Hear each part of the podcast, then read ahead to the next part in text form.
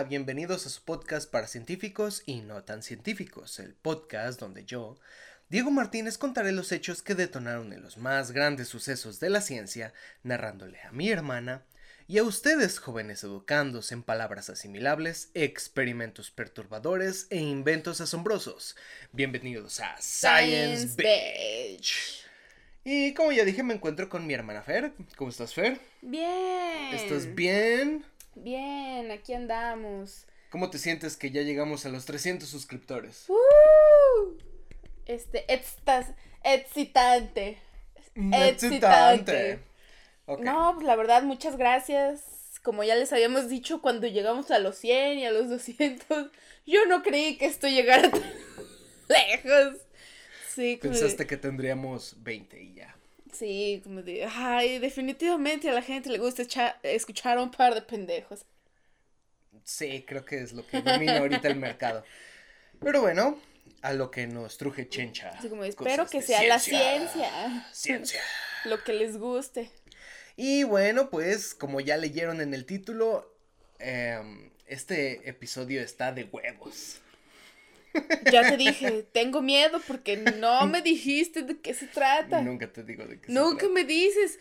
Pero cuando es de huevos, da más miedo. Sí, un poco. Bueno, la fuente de la juventud ha sido un viejo sueño de la humanidad. No, ya empezamos mal. huevos y juventud no se llevan. Híjole, creo que sí se llevan. Puta madre. Desde hace mucho tiempo la gente ha recurrido a medidas extremas para prevenir o revertir el envejecimiento normal y la senectud.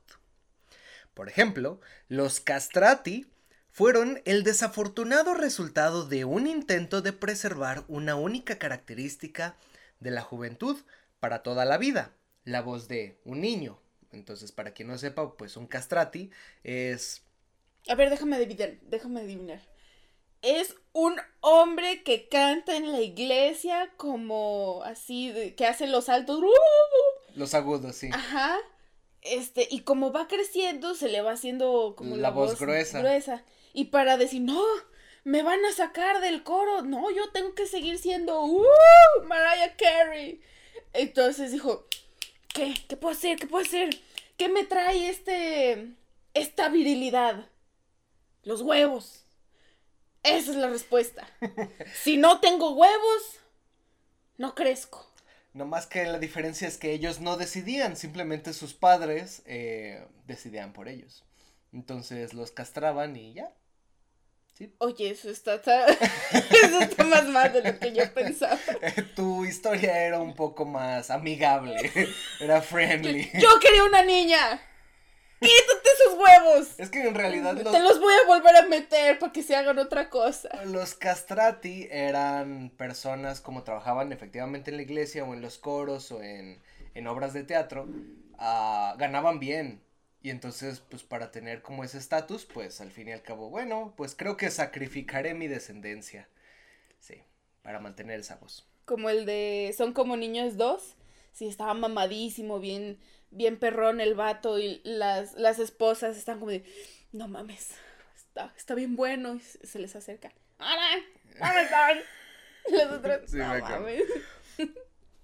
Bueno, durante los últimos siglos, los científicos y cirujanos han manipulado las glándulas secretoras de hormonas para experimentar y tratar diversas enfermedades.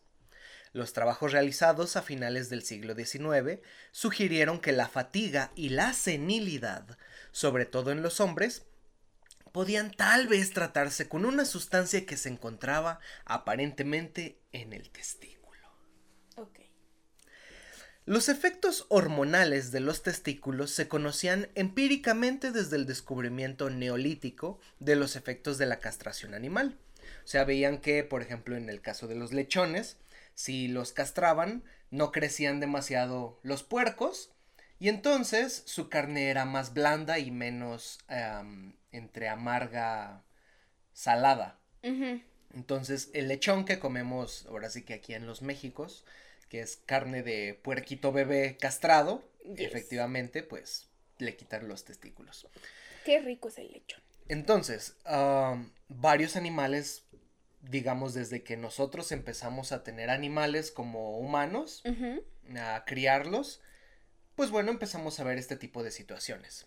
Sin embargo, en 1800, Arnold Berthold hizo experimentos de implantación testicular en animales, demostrando más concretamente que los testículos mantenían los caracteres sexuales secundarios. Por ejemplo, en gallos ancianos les ponía otros testículos de unos gallos más jóvenes y entonces la cresta se les mantenía a esos gallos ancianos. Regularmente los gallos empiezan a como cuando pierden su virilidad, por así decirlo, sus testículos ya no funcionan porque pues ya están viejos, se les pierde la cresta y pues ya no... eh, No atraen a hembras. no atraen a hembras porque la cresta pues es para eso, para atraer hembras y pues ya no se reproducen. En este caso pues no era, eh, era distinto pues. Mi pregunta es, ¿por qué quieres cambiarle los huevos a un gallo? Eso es un, es un experimento, amigo. Pero ya verás por qué. Gracias a la manipulación de las glándulas endocrinas en los animales y el conocimiento obtenido, el neuroendocrinólogo Charles Edward Brown Sequard llegó a creer que las secreciones glandulares podían ayudar en los trastornos humanos. ¿Te acuerdas de alguien que se llame Brown Sequard? Creo que sí, Hay un síndrome medular que se llama síndrome de Brown Sequard. sí. Sí, es la destrucción de la mitad de la médula. Mm. Entonces, él la describió. Y bueno, pues se me cayó un ídolo con la siguiente que voy a narrar. Oh, shit. Por ejemplo, Charles Brown Sequard sostuvo que el debilitamiento por vejez, la cual consistía en fatiga y senilidad, se llamaba anemia espermática. Te hacían falta espermas. Y podía tratarse aumentando el nivel de esperma. Claro. ya sabía yo. O bien algo que llamaba sustancia testicular en el torrente sanguíneo. No. No. En 1889, a la edad de 72 años, Brown Sequard probó su hipótesis. En sí mismo. ¡Estúpido! inyectándose por vía subcutánea en ambos brazos extractos acuosos de sangre de gónadas, semen y tejidos testiculares de perros y cobayas. No, Sí. ¿Cómo un hombre tan chingón llegó a esta mierda? No, Ajá. no, no, no, no, no, no, no, no, no. No, ¿cómo llegó eso? No. Salud.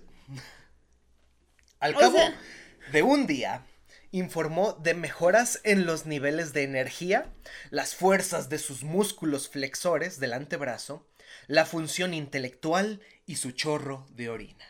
Güey, no te creo. Se tuvo que haber muerto. ¿Cómo no? ¿Por qué te inyectas semen de perro? ¡Y cobaya! ¡Se te tuvo que haber caído el brazo! Mi pregunta más importante, ¿cómo le saca semen a la cobaya? No quiero que le respondan, y usted persona, si sabe, por favor, no lo ponga en los comentarios. No, quédese- quiero saber. Quédese con ese dato perturbador. Brown Sequard proclamó que sus extractos de huevo poseían, y cito, el poder de aumentar la fuerza de muchas partes del organismo humano. Los hallazgos de Brown Sequard se difundieron rápidamente y otros intentaron replicar sus resultados, ya que era una eminencia en la ciencia. Estoy llorando. Un experimentador, Henry P. Loomis, a mediados del siglo XIX, inyectó extractos testiculares a pacientes del Hospital Bellevue en Nueva York. Administró los extractos junto con tratamientos para otras enfermedades sin informar a los pacientes. Otros médicos, Pues claro que no. Oiga. Oiga, mire, eh, tiene de dos. ¿Morir? ¿O le inyecto mi semen? ¿Cuál quiere? verga, güey. Ah, bueno. Pues échemelo. Escogió bien. Ahí va. No, no, no. No, no, no. Otros médicos, así como posteriores cirujanos rejuvenecedores, entre comillas, justificaron hasta, eh, o sea, como tal, esta falta de consentimiento como un medio de cegamiento para evaluar mejor los resultados experimentales. O sea, el hecho de que eh, los pacientes no supieran que le estaban poniendo semen y otra cosa para ayudarlos, significaba que tal vez podíamos tener unos mejores resultados, porque ellos no se mentalizaban de que iban a mejorar, quitando, o sea, esa parte de ah, efecto placebo. Este concepto de estudio controlado había sido defendido por Ambroise Paré y utilizado por el padre de la fisiología Claude Bernard, que también investigaba las glándulas secretoras y fue el primero de hecho en distinguir entre glándulas exocrinas y endocrinas. Mm. Aunque los análisis bioquímicos recientes indican que los extractos de huevo utilizados por Brown Sequard podrían haber producido, en el mejor de los casos, un efecto placebo, sin embargo, sus milagrosos resultados atrajeron la atención mundial. Aunque en realidad, eh, pues de que tuvo resultados, tuvo resultados. Placebos, puede ser. No se sabe bien. Pero de verdad no le pasó nada, no empezó a mutar su sangre, no le, no le empezó a salir así bello de más. Nada. No lo describe.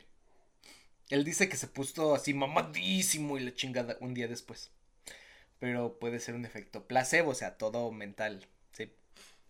Muchos investigadores empezaron a estudiar los testículos y otras glándulas para comprender mejor lo que científicos de renombre habían llamado las dichosas secreciones internas, entre comillas.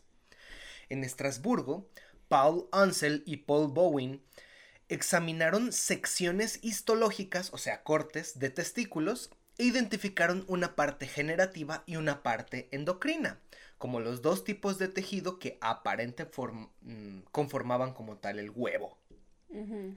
Observaron pues que la parte generativa producía esperma que salía del testículo a través del epidídimo, que es la colita, y de ahí, bueno, pues sale casi que al exterior mediante otros tubos. Pero lo demás del testículo debía ser entonces la parte endocrina, o sea, la sustancia o la, el tejido responsable de producir la sustancia responsable de los efectos observados por el dichoso científico Brown Sequard, según lo que él describió. Y es como llegamos entonces al fisiólogo vienes Eugene Steinach. O sea que esto se pone peor, ¿verdad? Sí. Vaya. Steinach adaptó las observaciones de Ansel y Bowen a su propia teoría testicular.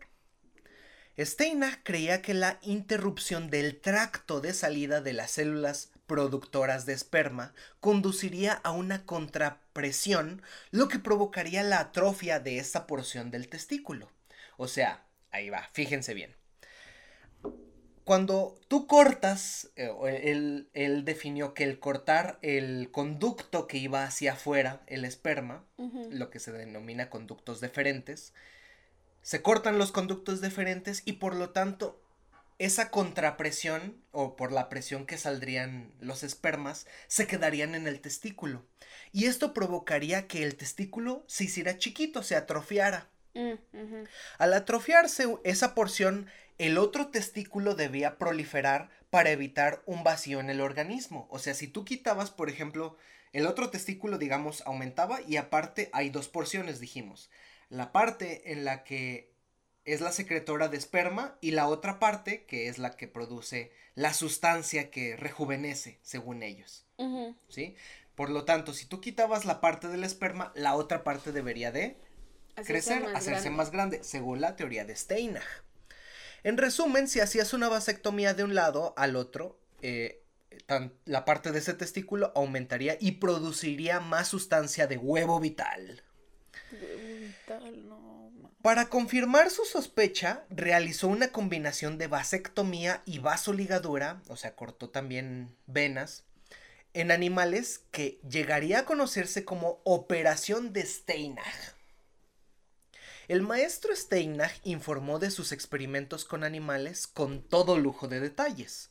Por ejemplo, describió a las ratas más viejas cuando experimentó en ratas, eh, antes de la operación como tambaleantes, debilitadas y descuidadas. Después del procedimiento de cortar nada más de un lado el huevito, los animales se volvían, según las palabras de Steinach, vivaces. Yo creo que estaban enojados. ¡Cabrón! ¡Me quitaste un huevo! ¡Mi huevo! de por sí ves que ya casi no hay y me quitas uno. Solo tengo dos, idiota. Estas descripciones tendenciosas proporcionaron la evidencia inicial que animó a Steinach y a otros científicos a proceder a la aplicación en humanos. ¿Podríamos entonces rejuvenecer a alguien con tan solo una cirugía? Ese era el punto de toda esta investigación. Güey, solo querían que se les volviera a parar y ya. Puta madre. Para eso eh, investigar más en el puto Viagra. Qué necesidad de Ah, hacer se- un, un Uy. huevo cíclope. O sea, El huevo. Huevo cíclope. qué necesidad había. Te mamaste. Además, algunos otros hombres de ciencia argumentaban que la tremenda pérdida de hombres jóvenes durante la Primera Guerra Mundial exigía que Europa rejuveneciera a los hombres más viejos para poder reproducir otra vez nuevos hombres. Que se les volviera a parar. Sí. Cuánta pinche ciencia en una mamada que solo era. Por lo tanto, la operación de Steinach, tal como se anunciaba, proporcionaría esta solución. Por lo tanto, el renombre, uff, así de, del maestro Steinach, ¡pah! voló. Claro, porque qué hombre anciano no quería volver a, a sentir los huevos en el taco, ¿verdad? Steinach era biólogo, pero no cirujano. Así que convenció a un cirujano génito urinario de Viena, Robert Lichtenstern, para que realizara la operación en personas. Lichtenstern solía ligar solo un testículo, pero creía que era preferible la ligadura de los dos lados en pacientes de edad avanzada. No, eso era mucho peor, ¿no? Pues los dejaba estériles, Pues sí. pero ellos no sabían. Tal vez así habría mejores resultados, según ellos pensaban. En una carta personal, Steinach comentaba la facilidad y seguridad del procedimiento. Sin embargo, señaló que la operación requería una precisión minuciosa y que solo garantizaba un resultado satisfactorio para el paciente si él en persona supervisaba la cirugía. A mí se ¿El me hace. paciente? Sí, o sea, él, él iba a ver al paciente mientras que Lichtenstern, que era el cirujano, le cortaba los huevos. Ah, Entonces él tenía que estar en pre- así en presencial. Pero a mí se me hace que él quería ver huevos de hombre. O sea, sí. Mm, no, no. No, No, es sí. suficientemente Mm. grande. Mm. A ver, háblale más. Masajelo. Tante los aguacates. A, a- a ver, déjeme agarrar. Sí, creo que así está bien. Eh, Oiga, ¿ya podemos cerrar? No. No. Espera un momento. Los sacaba de su bolsita. Jugaba con ellos. No. Los enredaba. no, los cambiaba de lado. Los probaba. no hagan eso, por favor. Ah, chicas que nos están es- escuchando. No tuerzan huevos. No se cambian de lado, no pueden cambiarse, cada uno está en su bolsita, por favor, porque todavía existen las personas que, oye, ¿se pueden cambiar de...? No. No, hagan. ¿es en serio? Sí, hay personas que creen que se pueden cambiar de lado, no se pueden cambiar de lado, no lo hagan. Abran un libro de anatomía y ahí sabrán que cada uno está ahí por una razón. Bueno, pronto otros cirujanos empezaron a hacer la técnica de Steinach en pacientes con ligeras variaciones del procedimiento original.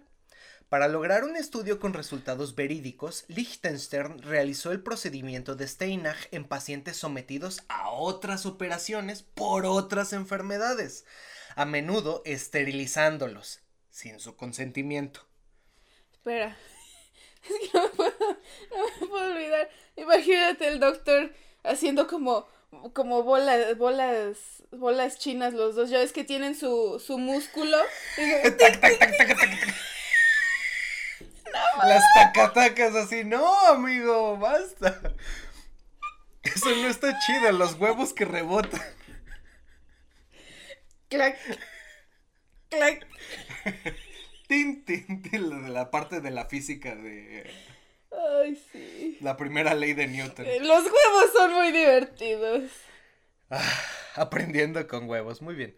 Eh, además, los pacientes seleccionados solían estar bastante enfermos, por lo que cualquier mejora en su estado sería fácilmente observable tras la operación. Y demostraría, según ellos, que la operación sería todo un éxito.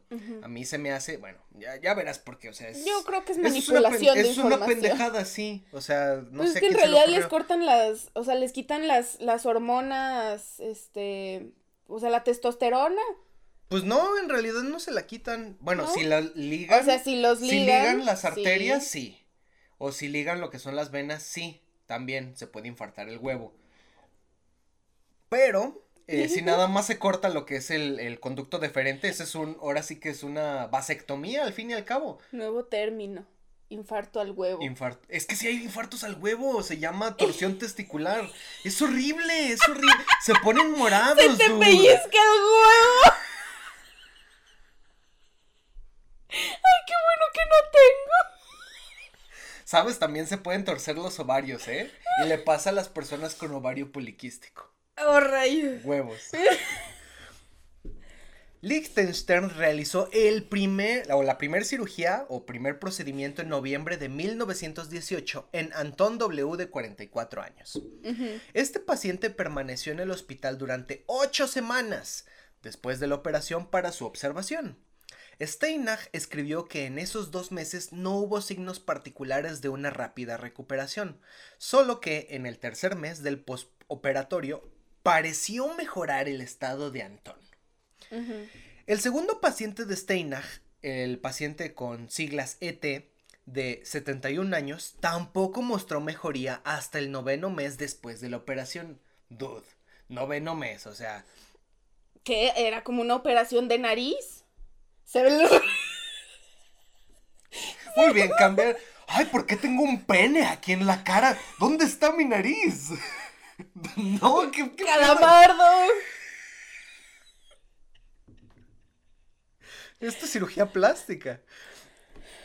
Mientras que el tercer paciente, JS, de 66 años, tuvo una mejora inmediata en su apetito y capacidad mental. Ay, pensé No que dice qué apetito. No dice qué apetito. Ya sabías a dónde iba. Sí, no dice qué apetito. Yo también lo investigué, entonces no lo menciona. Steinach recopiló meticulosamente datos para confirmar su deseado efecto rejuvenecedor. Para los críticos que se preguntaban si sus resultados eran verificables y objetivos, Steinach presentó datos sobre la presión sanguínea, la potencia muscular de los pacientes y la absorción de oxígeno.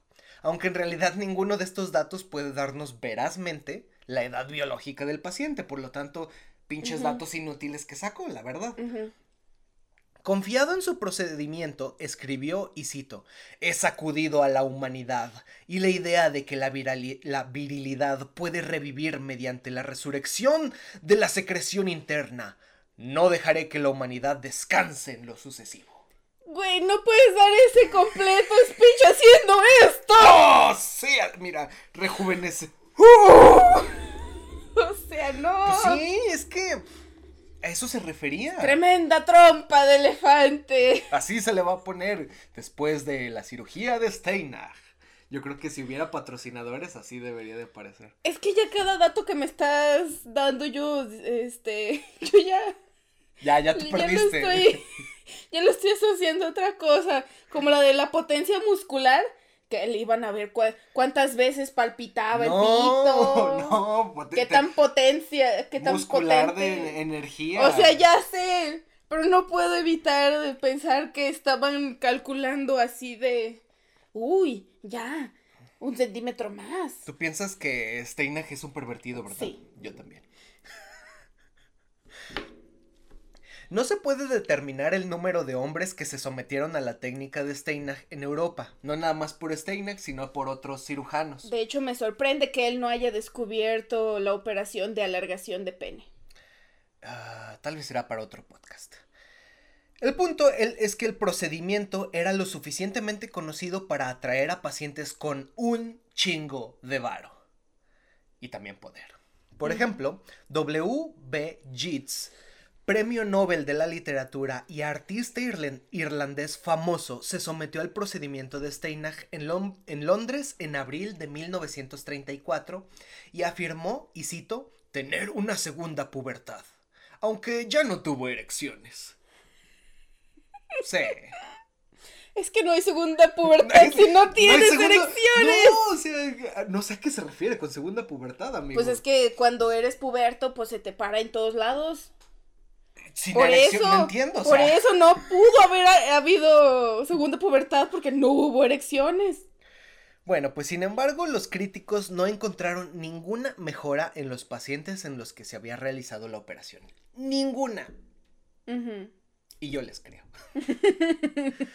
Además, en los primeros casos de Steinach y Liechtenstein trataron concominantemente enfermedades graves como la orquitis supurativa, o sea, la inflamación de los huevos por bacterias, y la cistolitiasis o piedras en la vejiga urinaria, como ya lo hemos mencionado en uno de nuestros podcasts, ¿verdad? ¿Supurativa? Supura... mierda por el... No, se pone purulenta, el huevo se infecta y entonces empieza a supurar pus. El escroto se empieza a llenar de mm, pus y se tiene que drenar. Como ese, huevo ya no se salva. Se tiene que quitar. El punto es que mm, supura, pues. El punto es que la mejoría observada en los pacientes que Steinach y Liechtenstein eh, operaban probablemente era por la resolución de las propias enfermedades más que el resultado de la manipulación de los huevos. A pesar de estos puntos, Steinach siguió atribuyendo cualquier resultado positivo observado a su operación. Finalmente, Steinach y sus seguidores admitieron una limitación de su trabajo, considerando que tal vez el término restitución describiría mejor el efecto que el de rejuvenecimiento, ya que el procedimiento solo ralentizaba, pero no revertía el envejecimiento. Mm. Entonces, sí, como que dijeron, no, bueno, este, tal vez no rejuvenezca, como que eh, poquito, o sea, chiquito, así. Solo, solo te haces viejo menos rápido. Menos rápido, sí, claro. Antes de popularizar la vasoligadura, Steinach castró cobayas y ratas jóvenes y luego de hecho reimplantó sus testículos u ovarios en otros más viejos, como lo habían hecho otros científicos antes que él, para ver qué sucedía. Descubrió que la implantación de testículos en los animales castrados los rejuvenecía entre comillas. Además, ambos tipos de glándulas sexuales parecían imprimir características sexuales y comportamientos en sus receptores. Por ejemplo, las ratas macho castradas ganaron peso, mientras que las que recibieron los implantes de huevos desarrollaron una capa de pelo más gruesa. Entonces cambiaban. Además, cuando el macho castrado recibía ovarios en lugar de testículos, otras ratas macho trataron al animal como si fuera una hembra e intentaron montarlo. Oh, qué buenos recuerdos. Probando las mieles del homosexual. Teóricamente lo estaba haciendo mujer, ¿sabes? Oh, estaba haciendo mujer a esa rata. Con pene.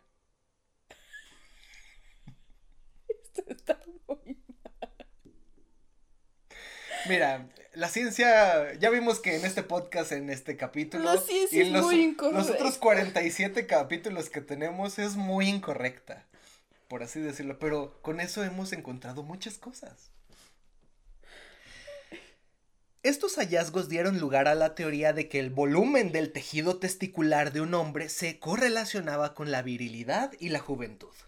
Y ahí tenemos un mito bien pinche grande. Que el que es más huevudo tiene... Es más macho. Es más viril. No es cierto. En la época en que Steinach comunicó sus hallazgos, los cirujanos de Estados Unidos realizaron algunos de los primeros implantes testiculares en humanos.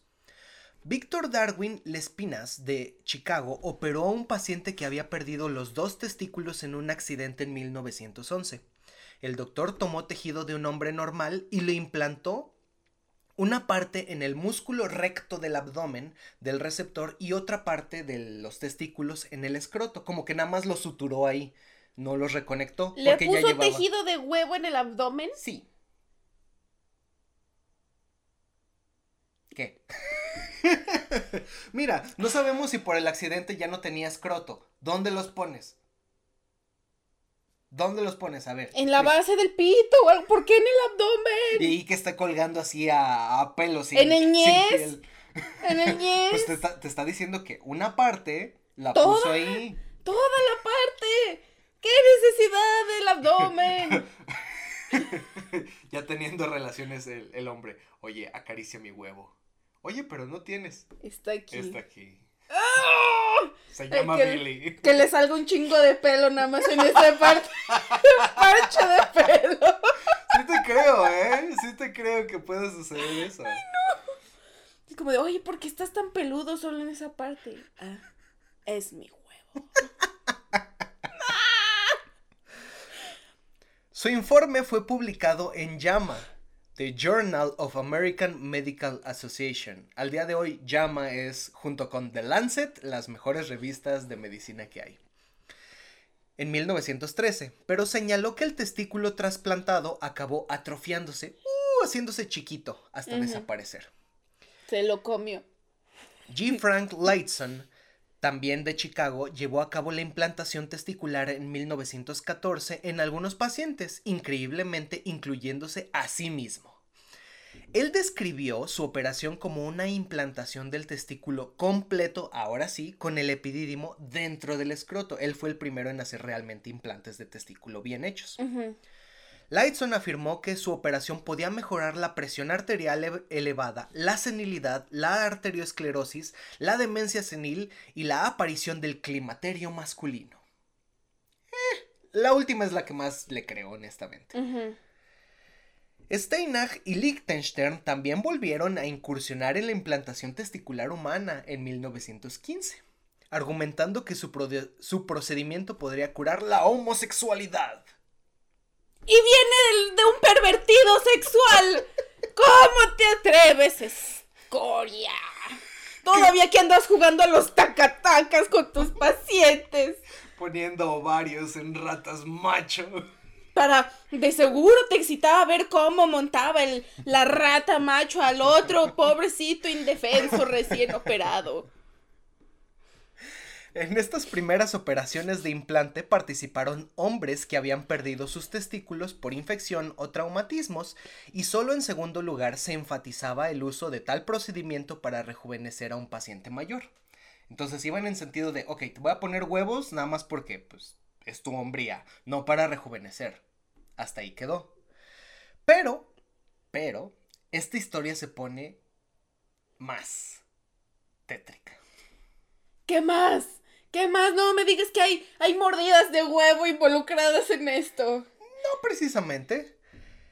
El médico que vino a cambiar toda la idea de cirugía testicular fue el cirujano francés Serge A. Voronov. Serge Abramovich Voronov nació en Rusia el 10 de julio de 1866. Digo francés porque al fin y al cabo se fue a Francia. Fue hijo de un fabricante de vodka, por lo que no vivía en la precariedad. Ruso tenía que ser. A los 18 años, Voronov fue a Francia a estudiar medicina en París. Se convirtió tiempo después en ciudadano francés, por lo que luego de pensarlo un poco, viajó al Cairo, en Egipto, que en ese tiempo era influenciado políticamente por Francia para ser el médico en jefe del gobernador. Entonces dijo, ah, pues esta parte es de Francia, es en Egipto, vámonos, fuga. Cuando no había alcohol, órale, el vodka de su papá. Esterilizando todo con vodka. Los huevos con vodka. Durante 15 años escribió numerosos ensayos sobre cirugía y medicina general, algunos de ellos de las observaciones que había hecho en el Egipto. Por ejemplo, los eunucos, varones castrados con fines políticos y sociales, se castraban, por ejemplo, a los esclavos para que fueran más dóciles, así como los hombres protectores de las familias harem. eh, para eso se castraban, al menos en ese lugar. O sea, tú eras un hombre con mucho poder, dinero y tenías muchas mujeres, pero no puedes vigilar a todas, necesitas otros hombres para protegerlas, pero no quieres que esos hombres se cochen a tus mujeres. Por lo tanto, los castras y entonces esas personas, los eunucos, defienden el harem, pero no se lo cochan. inteligente, ¿no? No. Pinche estupidez. Ah. Pues, ¿qué crees? Este, para muchos era como algo, wow, el ser eunuco de una familia real. En ese tiempo, ¿no? Vamos, quíteme el pito. Quítemelo, yo hago todo lo que sea por usted, señor gobernador. Bueno, pues esto llamó profundamente la atención de Voronov, por lo que postuló que la cantidad de tejido testicular se correlacionaba inversamente con la, la progresión de la senilidad, porque él veía que los eunucos duraban muchos años. No, al revés. Como estaban castrados, como no tenían testículos, se envejecían más rápido. O sea, a diferencia de lo que decía, por ejemplo, Steinach. de que si los castraban, de que si los castraban, o sea, si el punto de que mm, una cosa es castrar y otra es la vasectomía. Uh hacía la vasectomía, pero le dejaba los testículos a las personas. Los eunucos quitan los testículos. O sea, literal ya no hay testículos y por lo tanto, sin testículos veía que esas personas eh, envejecían más rápido. O sea, se volvían así como más flácidos, más dóciles. Eh, ¿Sí? Ay, chica. ¿Cómo vas a ir a ver al faraón con ese cabello? Déjate peino. Y todos eran calvos. Dude. Peluca. Peluca. De vellos públicos. De huevo, ¿no? Para comprobar su hipótesis, experimentó con la implantación testicular en toros y carneros en su granja en Argelia afirmó que ampliaba el potencial reproductivo de estos animales mediante operaciones secuenciales, haciendo que un toro fuera capaz de engendrar descendencia a la edad relativamente avanzada de 17 años. Entonces, un toro viejo que ya no podía reproducirse, le ponías huevos nuevos. Chingón, jalaba todavía más tiempo y entonces pues ya se reproducía. Órale, una y otra, una y otra sostenía que su hallazgo era la prueba definitiva y concluyente de que la implantación testicular podía rejuvenecer al receptor. ¿Por qué siguen con la perra idea de rejuvenecer? Porque así inicia el podcast. Las personas o la humanidad ha buscado rejuvenecer durante mucho tiempo o ser inmortales. No sé por qué chingados, pero bueno. ¿por, ¿por qué quieren seguir viviendo esta perra vida? ¿Por qué quieren vivir?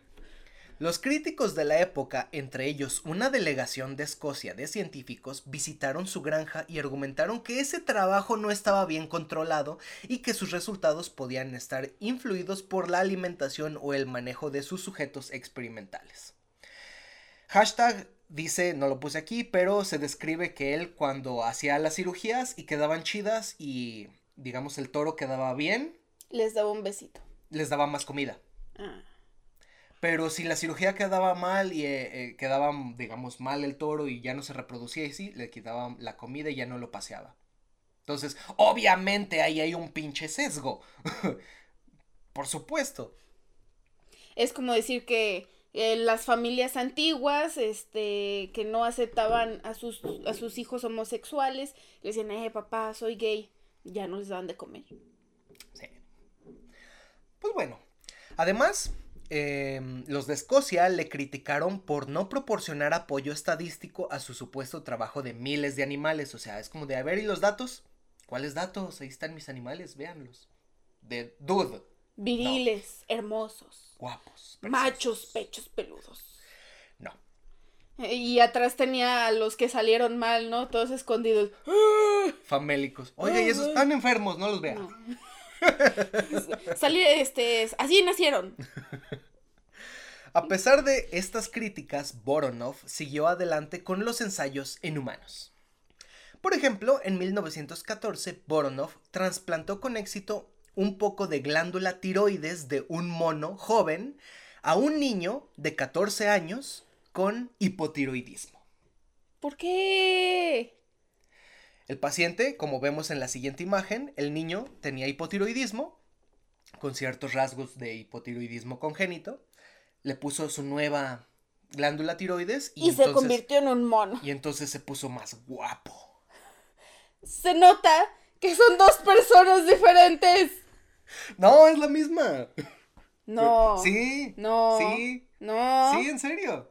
Los rasgos faciales cambian en las personas hipotiroideas congénitas Sí, sí, hay datos ahí importantes, pero ese es otro tema. Efectivamente es la misma persona. Aquí se las vamos a dejar. El punto es que la noticia salió en los periódicos de Francia y Voronov empezó a ganar mucha popularidad siendo de los primeros senotransplantes de la historia. ¿Y por qué no seguimos haciendo trasplantes de mono? Ah, a eso voy. Tranquilo. Un senotransplante es agarrar un órgano de otra especie y ponerla en los humanos. Ese es el senotransplante. Ok. En 1919, considerando inicialmente el uso de testículos de criminales en espera de ejecución, Voronov dijo, como que esto está demasiado impracticable, es muy lento, o sea, se matan como tres personas por año y yo no puedo trasplantar tres personas por año. Entonces... Maten más rápido o algo. Sí. No, pues ah, dijo algo más sencillo. En su lugar utilizó especímenes de simios y chimpancés. Claro, más simple. ¡A huevo! Sí. Voronov operaba al donante animal y al receptor humano simultáneamente para facilitar la transferencia de testículos. Le ponía huevos de mono.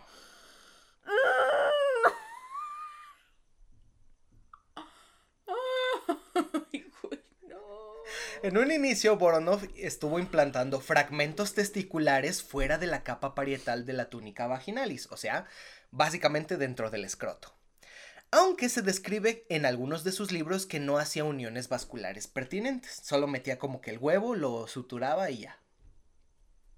No servía de nada. Él creía que sí.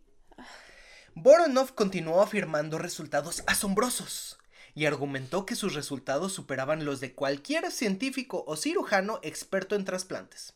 Y cito, mis pacientes adquieren mejora física, mental y sexual. Con huevos de mono.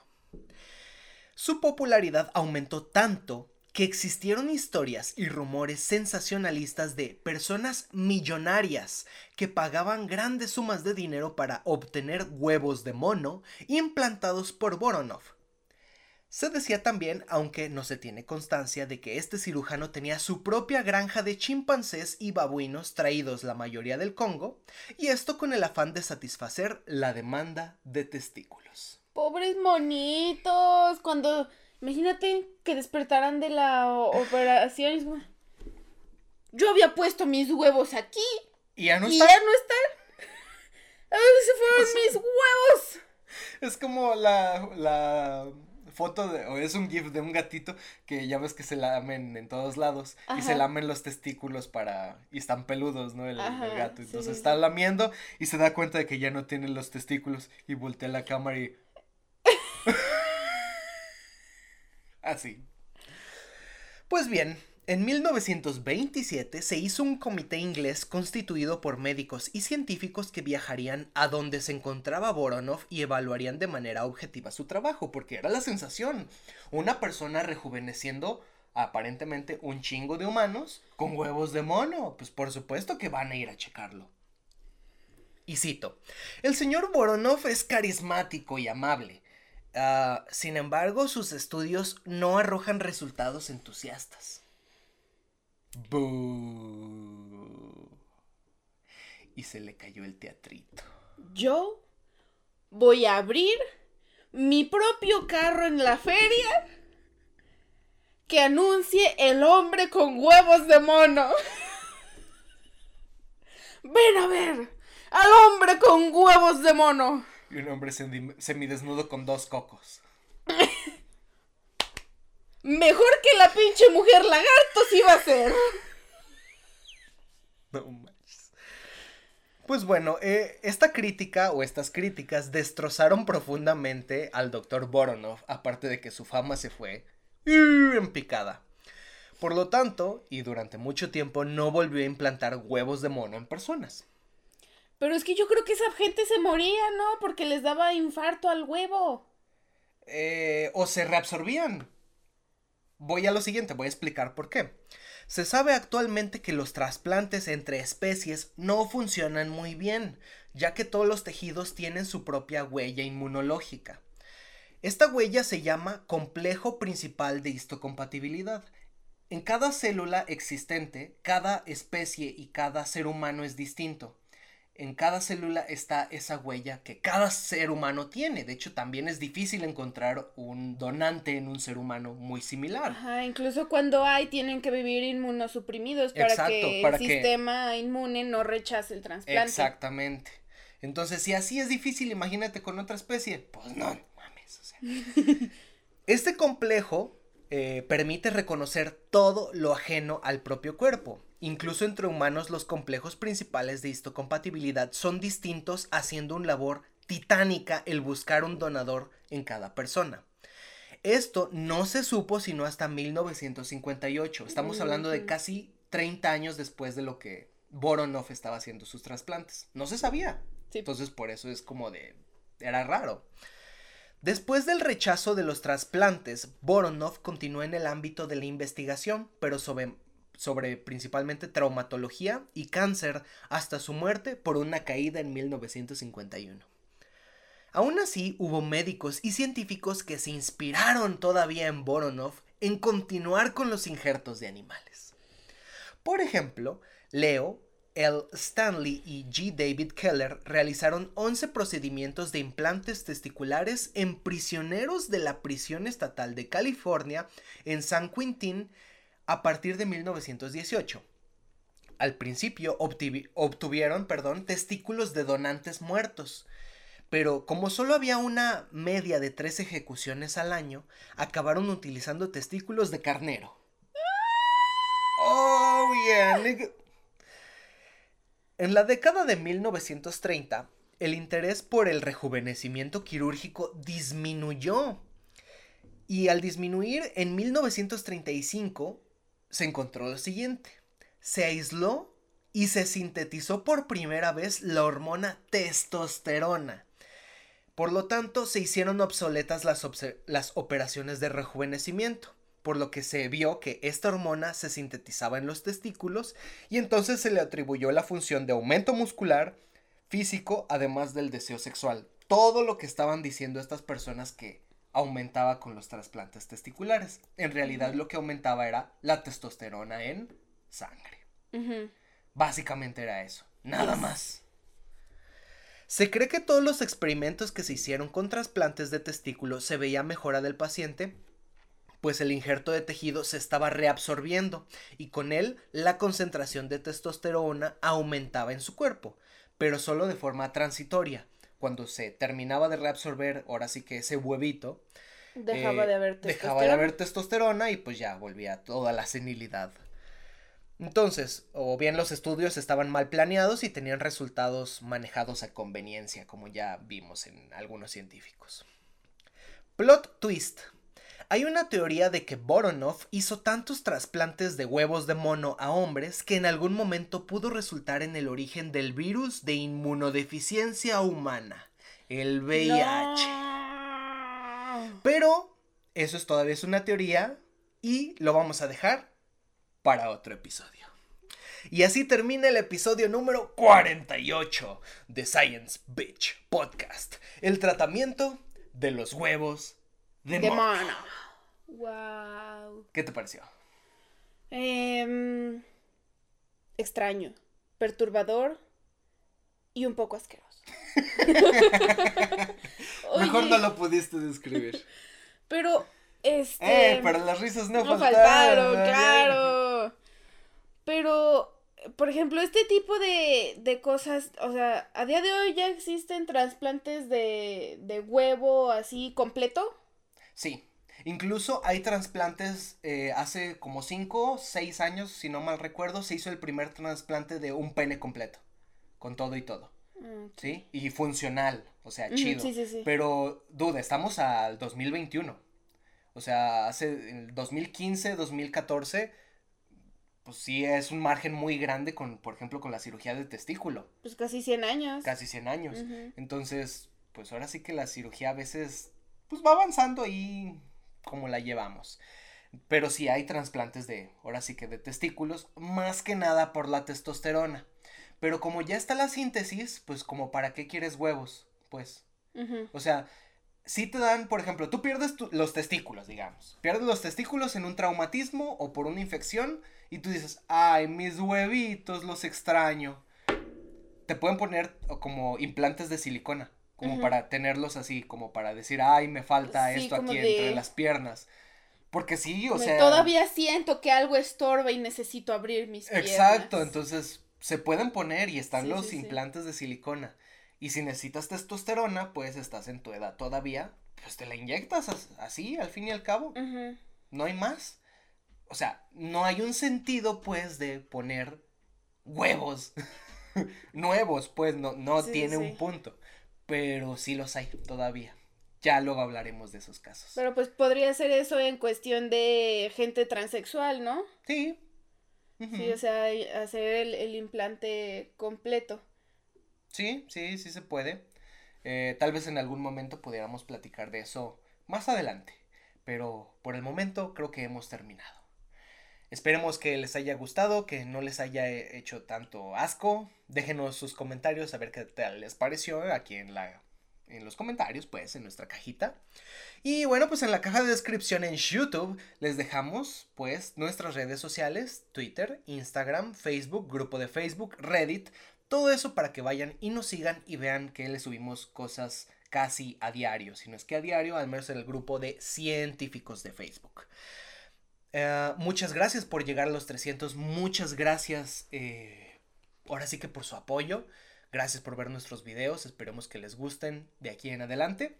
Denos un like y ya saben que para poder eh, pues crecer como comunidad nos encantaría que compartieran este tipo de videos. Déjenos algo bonito o de qué tema quieren que hablemos en los futuros episodios y nos vemos en el siguiente martes de ciencia. Bye. Boom.